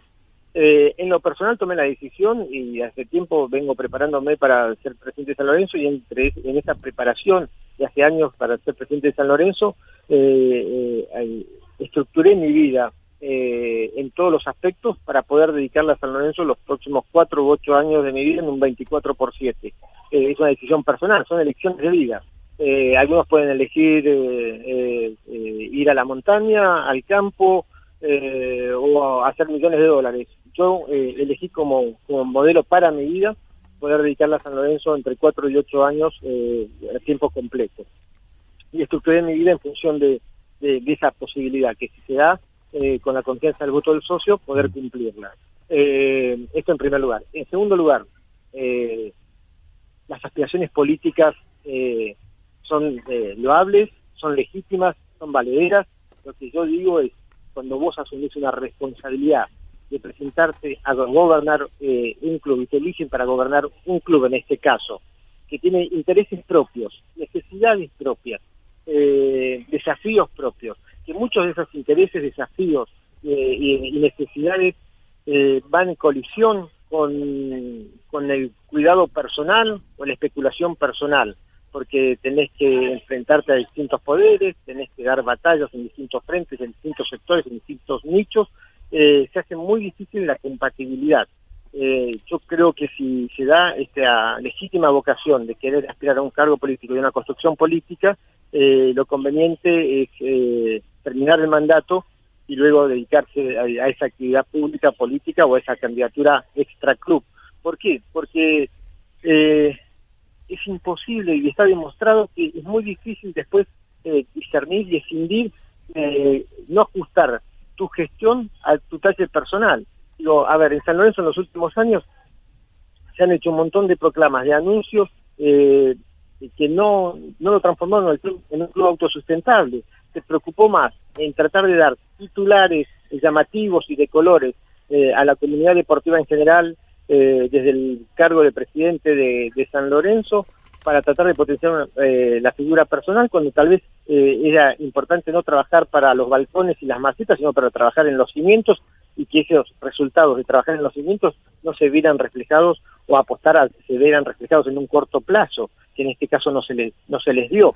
Eh, pero que daba la impresión a priori de que iba a ser mucho más factible que los resultados trabajando para la fachada y para el balcón y las macetas iban a potenciar una candidatura presidencial, eh, digo, a jefe de gobierno en la ciudad, eh, desde San Lorenzo, que si se trabajaba para que San Lorenzo sea autosustentable eh, por alguna vez en estos últimos 40, 50 años y que los resultados se vieran dentro de cinco años. Estamos hablando con Estamos hablando con César eh, Francis, eh, dirigente de San Lorenzo, abogado, amigo de la casa, como lo, como lo dijimos. Eh, César fue eh, opositor eh, a Lamens Tinelli. No, eh, hoy se discute la gestión o, o, se ven este, grietas este, en la gestión futbolística también, pero César era opositor a, a la dupla en Lamens Tinelli cuando eh, se ganaba Copa Libertadores, cuando este, aparecía eh, un San Lorenzo más este, luminoso, ¿no?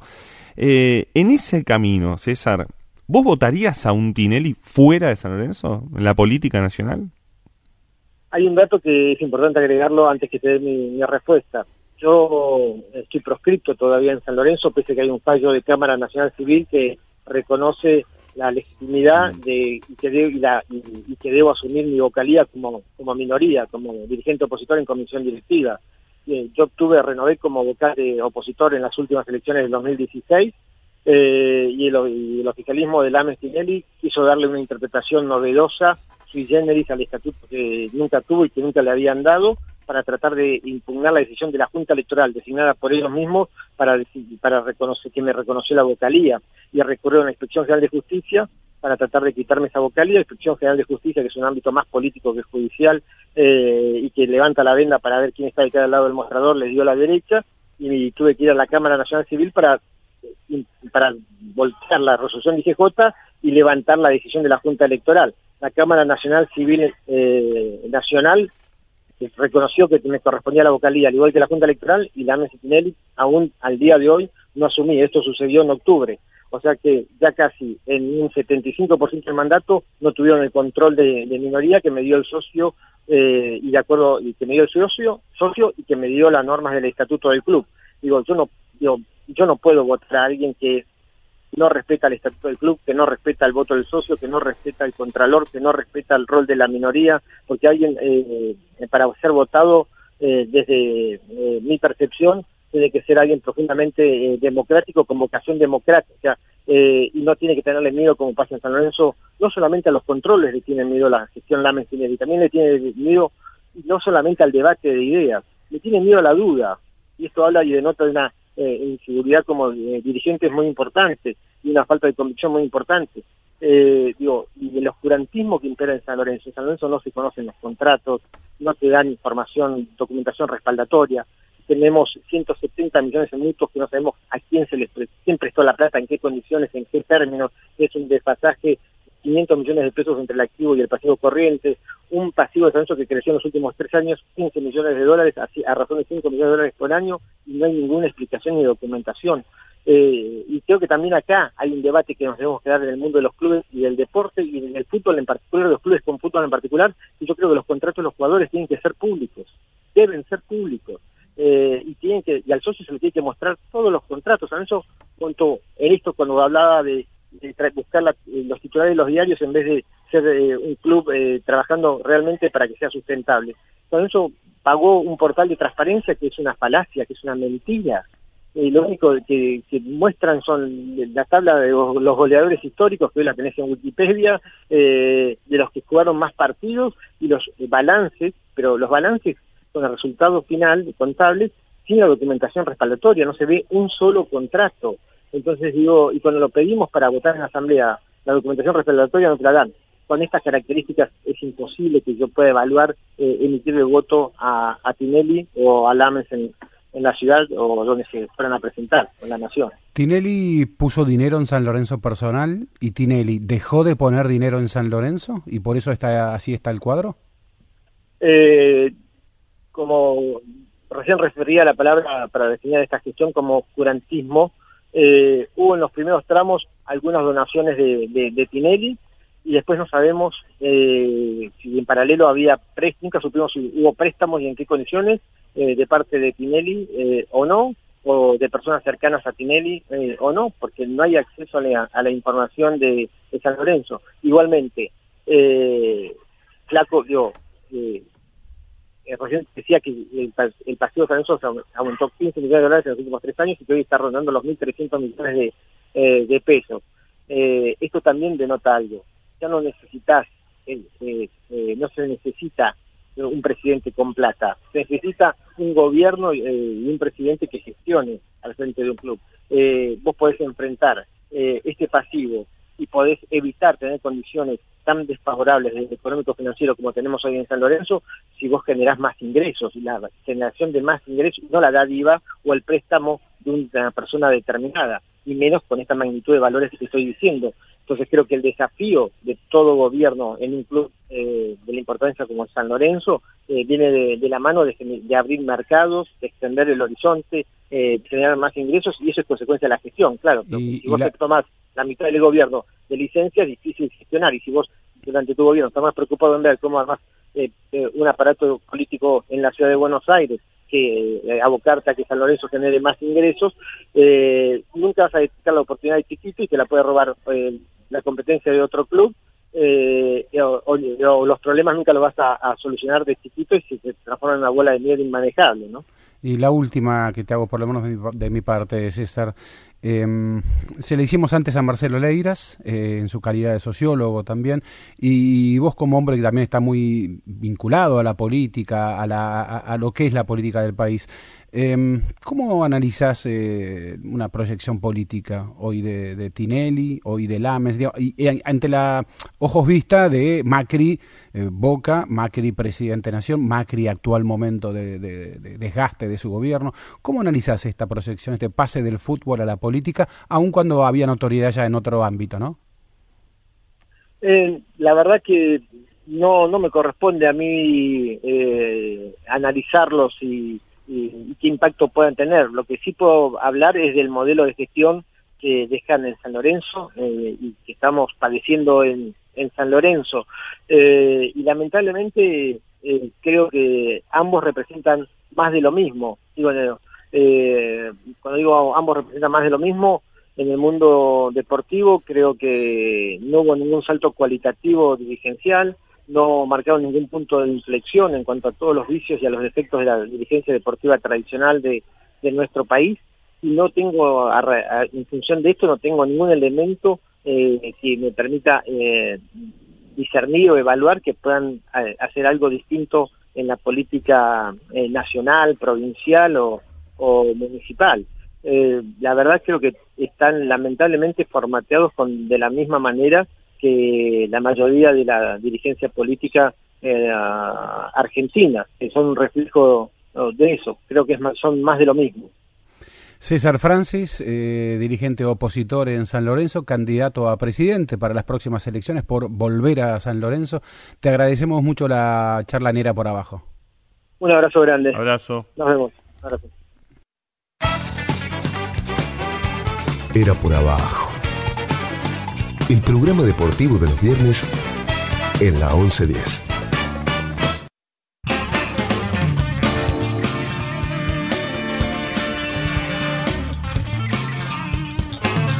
Vamos cerrando ya, era por abajo, querido Ale Wall, sí. eh, pero no podemos eh, dejar de mencionar esta, lo que sucedió en esta semana de sí. Champions, eh, con, con claro, dos shows dos demostraciones de dos tipos que, no sé, Federer Nadal, este, Borg McEnroe, eh, Durán, este, Herr, Durán Hagler, que yo no sé, los que, lo, lo que vos quieras, estos dos tipos eh, demuestran su fiereza competitiva, no se termina, y el fútbol agradece. Estoy hablando, por supuesto, de Cristiano Ronaldo, que revivió a, a la Juventus y empequeñeció a, es como que le marcó un, le marcó algo al Atlético a toda la gesta del Atlético Mm. del Choro Simeone eh, en esta cosa de justo esta semana anduve trabajando un tema y, y- y un titular de eh, febrero pasado decía el Atlético está ganando con más identidad que fútbol, ¿no?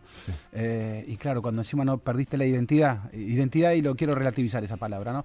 Pero no, te quedaste sin fútbol, porque el fútbol, y bueno, ahí lo pasó por arriba, a Juventus lo pasó por arriba, ganó y muy bien, no, no, no merecía ir, más allá del tonto penal que hizo Correa, no merecía ir a la larga ese partido. Juventus Cristiano- hizo todo para sí, ganarlo. Cristiano, Cristiano frente a, a Simeone o al Atlético de Madrid frente a de, Atlético de Madrid de Simeone, final de Champions 2014, cuartos 2015, todos los ganó, ¿eh? final de 2016, semifinales en 2017 y octavos ahora en 2019. Eh, el, el problema de entrenadores como Simeone, que hacen trabajos, pone o ha puesto Simeone Atlético de Madrid en la discusión entre dos grandes, como lo ha hecho en España y además poniéndolo en Champions, es que cuando ya cuando no te queda el resultado no te queda nada. Y, y no porque eh, Simeone y Atlético de Madrid no es este resultado, obviamente, pero quiero decir, no te, te- te termina quedando sabor a poco, digo, cuando vos únicamente lo que eh, a lo que apostás es a eso y la verdad es que en Turín el Atlético salió a buscar el resultado, o sea, salió a defender el 2 a 0 que había conseguido en, en Madrid.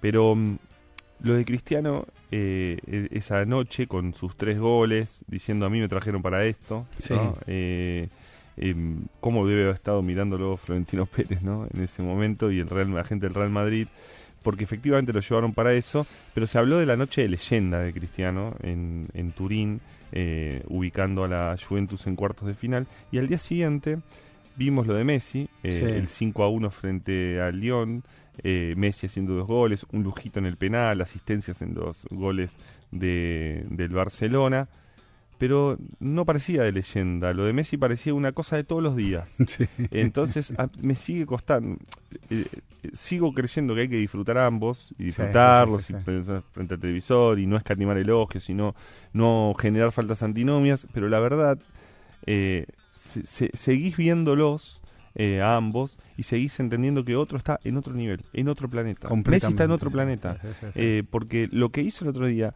es absolutamente natural. No, no, no, no tuvo, no es que tuvo una noche descollante.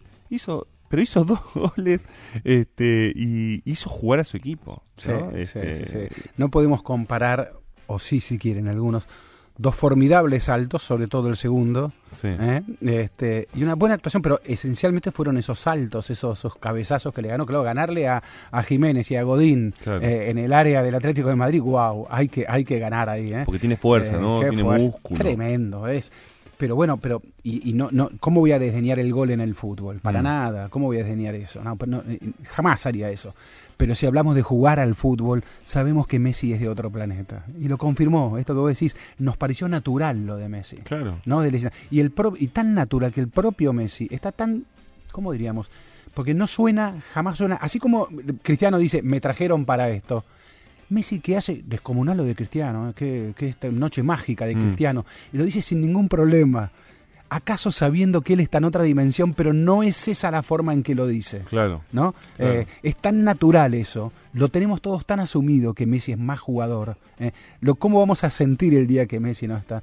Ahora es curioso también, no lo otro, porque eh, eh, el Barça, el Barça viene, venía, viene dulce, eh, vino de una doble victoria en el Bernabéu que, bueno, que quitó al Real Madrid y la Copa del Rey, Sí. eh, dejó virtualmente eh, resuelta la Liga de España y, y venía jugando con un fútbol este, qué sé yo, a ver, en el primer partido, sobre todo, Real Madrid fue muy superior, se perdió Mm. muchos goles. Parecía casi casi el Atlético del Cholo Simeone, el Barça. Utilitario, tuvo pocas, las aprovechó y salió 2-0 limpito. Parecía un equipo demasiado pragmático. Y entonces eh, vi algunos titulares que hablaban de la traición al estilo Barça que estaba haciendo Valverde, ¿no? Eh, el técnico de Barcelona. ¿Qué pasará si Barcelona gana la Champions? ¿Qué, con este estilo que, entre comillas, lo voy a decir, traiciona al tradicional estilo de Barça. ¿Qué pasará? ¿Qué le dirán? ¿Lo elogiarán a Valverde por, por ecléctico, por inteligente, eh, por haber sabido renovar algo que ya no estaba, porque no está Xavi, no está Iniesta, ningún equipo es el mismo siempre, menos cuando cambian los jugadores. Em, eh, ¿Qué pasará si gana? ¿Lo elogiarán por eso? Y si pierde, ¿qué dirán?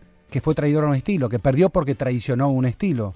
¿no? ¿Cómo a veces adaptamos el discurso según la conveniencia, según el viento. ¿no? Esto lo, lo hacemos mucho eh, y, la Champions lo que te muestra después es que como espectáculo sigue siendo formidable. Mm, vuelve, vuelve a estar eh, alguien que sabe de Champions eh, porque ha ganado algunas y es Zinedine Zidane, vuelve al banco Qué, regreso más extraño, ¿no? Eh, porque... Es un maestro. ¿Cuánto pasaron? Doscientos y pico de días, ¿no? Sí, eh, sí, nueve meses. Nueve meses pasaron desde que eh, dejó el Real Madrid. El Real Madrid se depuró, podemos decirlo. Eh, se fue cristiano, ¿no? Sí, de puro no, ¿eh? cristiano, claro, nada menos, nada, más y nada menos. Nada menos. Pero después no, después no, fue No, pero quedó la sensación de que eh, con esto, con una vuelta así tan rápida, quedó la sensación de que me voy porque alguien tiene que hacer otro trabajo, eh, alguien tiene que encauzar todo esto, este no va a ser el año del Real Madrid, o no va a ser la temporada del Real Madrid, y vuelvo, hoy se habla de algunas salidas de nombres muy fuertes y muy pesados del Real Madrid, Gareth Bale, por ejemplo, o Marcelo, que este, es uno de los hombres que le daba identidad también a la salida por su lugar, por el peso que tiene. Eh, y vuelve, digo, vuelve, vuelve Zidane y vuelve la idea de posicionar o reposicionar al Real Madrid después de este de esta caída después de, su hegemonía en Europa, ¿no? Pues Ahí hay algo que, mm, a ver, una vez esto fue en 2010, eh, fracaso de la conducción técnica de, Real Madrid, eh, Florentino Pérez del chileno Pellegrini, fracaso, lo echaron, lo echó marca mm. con tapas, una seguidilla de tapas en una semana que lo iban echando, lo iban echando y a Pellegrini lo echaron. Bueno, y entonces viene Mourinho y, ahí dice Florentino Pérez una frase famosa eh, que le dijeron cuál era la identidad de, Real Madrid, eh, el estilo Real Madrid, y él dijo ganar. Mm. Nuestro estilo es ganar, ¿no? Wow. Eh, claro, para eso lo contrató Mourinho. Mourinho no ganó casi nada, ganó muy poco. Eh, y el que terminó ganando fue el técnico inexperto, eh, Zidane. Pero quedó preso de ese discurso. El discurso, ¿Cuál es el, estilo de Real ¿Y cuál Madrid? fue el estilo de Santiago Solari? Ganar. Y el estilo de Santiago Solari, pobre Santiago Solari, asume en un momento complejísimo y, y con una parte del vestuario en rebeldía con él, sobre todo Isco y Marcelo fueron los que, así como, así como él puso jugadores, eh, los eh, Vinicius todavía era una, un proyecto muy chiquito, eh, termina siendo hoy clave. el lateral, Regulón, también termina siendo una, una apuesta clarísima de, de, Santiago Solari. Y bueno, Real Madrid le ofrece seguir en el club. Pero bueno, seguirá la, la Champions, eh, nosotros esperanzados con Barcelona, Messi, un Messi que se reincorpora a la selección y Menotti diciendo que no, ¿para qué lo están llamando? ¿Cómo Menotti, el director de selecciones, dice que no es el momento? Pero bueno, ya lo resolverán allí en casa. Nos despedimos en Era por Abajo, querido Alejandro Wall, con Andrés Burgo esperamos estar también todos juntos el viernes próximo de 20 a 22.